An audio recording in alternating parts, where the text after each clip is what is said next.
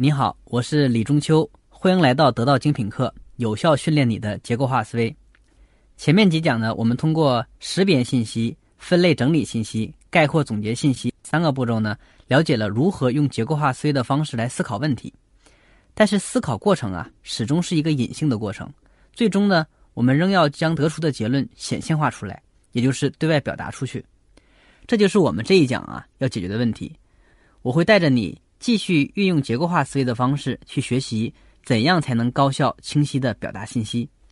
首先呢，我们先来想象一个场景，在一个会议上，我来向你汇报某个新产品的进展情况，你认真听啊，看有什么感受？我是这样说的：这个产品的收视指数是排在前几名的，尤其前期的广告费用分配也很合理，官网的流量也非常大，而且目前市面上激活码特别抢手。上线活动的运营方案准备的也非常充分。总之，我认为这个产品将非常成功。目前媒体报道非常多，所以我建议加大研发力度。而且经过对测试用户的测试，用户留存率也非常高。另外，这款产品的代言人是欧巴，传播效率非常好的。听完这个汇报，你有什么感受？乱吗？没错，乱就对了。而且不要着急嘲笑这个汇报的人啊，你仔细想想。这种表达方式是不是在我们日常工作当中经常会碰到？总有人拉着你说呀说说呀说，好像每条信息都对。他说了半天，你就是不知道他到底想说什么。原因呢，其实挺简单的，他们的表达没有结构。相信课程听到这里了，你已经非常熟悉“结构”这个词了。那下面呢，我就基于这个场景，教你如何运用结构化思维来清晰的表达你的所思所想。首先呢，我们先来分析一下。你为什么会觉得这次汇报会很乱呢？实际上，我们总说不知道你想说什么是什么意思，就是不知道你的结论是什么。但在我的汇报工作当中，其实是有结论的。我的结论是，我认为这是一个非常成功的产品，需要加大研发力度。那么，为什么你没能听出来呢？因为啊，我没有在一开始的时候就告诉你。所以在听我汇报的时候啊，你必须时时刻刻来分析和筛选我想讲的细节。来去判断我的结论到底是什么，更何况呢？我给你的细节啊，还是一大段非常琐碎的罗列，也没有什么规律，连记都记不住，就更别说听懂了。其实呢，我说的这些信息啊，它是有规律可循的。你比如说，产品的激活码抢手，适用用户留存率高，这些呢都是销售方面的。那再比如说，广告费用、媒体传播、代言人呢，这些是营销方面的。最后呢？上线活动，其实这是运营方面的。我这样给你归纳了一下，是不是感觉这些细节并不像我汇报的那么复杂了？所以啊，为什么我的汇报让你听不懂？就是因为开头没结论，细节之间呢没有分类，话与话之间呢还没有联系。想要做到让人听懂，同样其实有套路的。我把这个套路简称为“论证类比”这样四个原则。那接下来呢，我一个一个讲给你听。首先，第一个原则。论，也就是叫结论先行。说一次表达呀，只支持一个思想，最好呢能够出现在开头，啊，所以这叫结论先行。第二个原则呢，正，也就是叫以上统下。说任何一个层次的要点呢，都必须是其下一个层次要点的总结概括，直到最后一个层级的内容呢是客观事实数据为止。第三个原则呢，叫类，也就是叫归类分组，就是每一组要点呢。必须要属于同一个范畴，那怎么分类呢？就可以参考我们上一讲的内容。第四个原则呢，叫比，也就是叫逻辑递进。所以每个要点呢，都需要按照一定的逻辑顺序进行排列。所以结合这四个原则，我们再重新汇报一次。我认为这个产品将成为非常成功的产品，可以继续加大研发力度。原因有三点：第一，在销售方面，用户数据非常乐观，比如说。用户有效激活产品激活码为三万多个，适用用户的留存率为百分之八十。第二，在销售方面，市场热度非常高。由于前期投入大幅的广告费用，还请了欧巴代言，所以呢，我们的产品搜索指数在一周内也排在前五名，吸引了三十多家媒体的报道。第三，在运营方面，这次准备更加充分，上线的活动方案呢已经准备好了，只差执行了。最后呢，如果你为了加强听众的印象，我们还可以再强化一下结论。我们一定要在研发力度上再加把劲儿，帮咱们这个产品在市场上获得更大的成功。这样是不是会清晰了很多？没错啊，有结构的表达就是以结论为开头，层层论证结论，最后再强化结论的过程。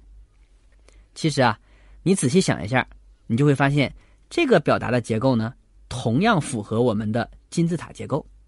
纵向上，顶层是总结论，然后支撑结论的要点呢，要层层下分，直到客观事实跟数据。同理，横向上呢，每一组要点啊，都有一定的规律和分类，彼此呢也是有逻辑关系的。有了这样一张结构图以后，你会发现啊，你可以在任何短的时间内把一件事说清说全，只是深入的程度不同而已。举个例子，比如说你只有一秒钟或两秒钟的时间，你只需要说结论就可以了。我们这个产品会成功，要加大研发力度。那如果你有一分钟呢，就可以说到金字塔结构的第二层，比如说叫我这个产品会成功，要加大研发力度。原因有三点：第一，销售方面用户数据非常乐观；第二，营销方面，市场热度非常高。第三，运营方面，这次准备更加充分。那么，如果你有两到三分钟呢，就可以按照我们刚刚给的完整版来说了。所以啊，我们说，如果给你三十秒钟的时间，你要是说不清楚一件事儿，那么给你三十分钟，给你半天，我们认为你也未必能说清楚。为什么？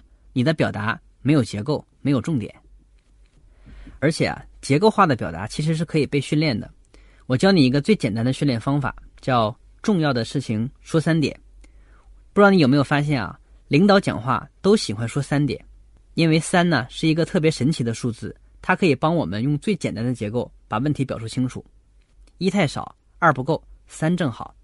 所以当对方向你提问的时候，如果你可以立刻回答出有三点，一定可以给对方留下脑子很快的印象。你不要认为这件事情很简单呐，一个人能够准确的将事情概括为三点。一定具备对信息快速归纳、整理和提炼的能力。您不信啊？轮到你发言的时候，你可以试一下。比如说，你说关于这事，我有以下三点看法。说完会有几种情况呢？第一种情况，正好说三点；第二种情况呢，说完两点以后就没有了，你只能说，我再强调一下第二点。那第三种情况呢？说完三点以后啊，发现还有两点特别重要，你是说还是不说吧？你只能说，我再补充两点。所以可以一开始就说三点，而且最后正好说三点啊！这件事儿啊，看似简单，其实背后啊隐藏着非常强的结构化思考能力。首先呢，你要给出个结论，然后再给出支撑这个结论的三个理由，他们之间呢要符合论证类比的原则。比如，当我们在说一些逻辑性非常强的话题的时候啊，对话题的把握就要非常的周密。那你比如说，横向上要符合类和比，你的话题呢不能有遗漏和疏忽。而且还要先后次序，纵向上呢要符合论和证，挖掘思考的深度，这都是非常考验大脑对信息处理功力的。更何况你还要用三点把整个事情说清楚。当然啊，想要做到这样的话，还需要配合大量的训练。那最简单的建议呢，就是在生活和工作当中啊，任何人问你问题，你都可以尝试着用三点来回答。当然啊，并不一定百分之百所有的事情一定分三点，只是这是一个比较常见的分类方式。所以，不管你是不是真的想到了具体内容，总之先说出有三点，然后再一边解释一边思考具体内容。相信我，实践了三点法则以后呢，周围的人就会立刻对你产生变化，因为你的表达方式不仅变得自然有逻辑，还非常的干净利索。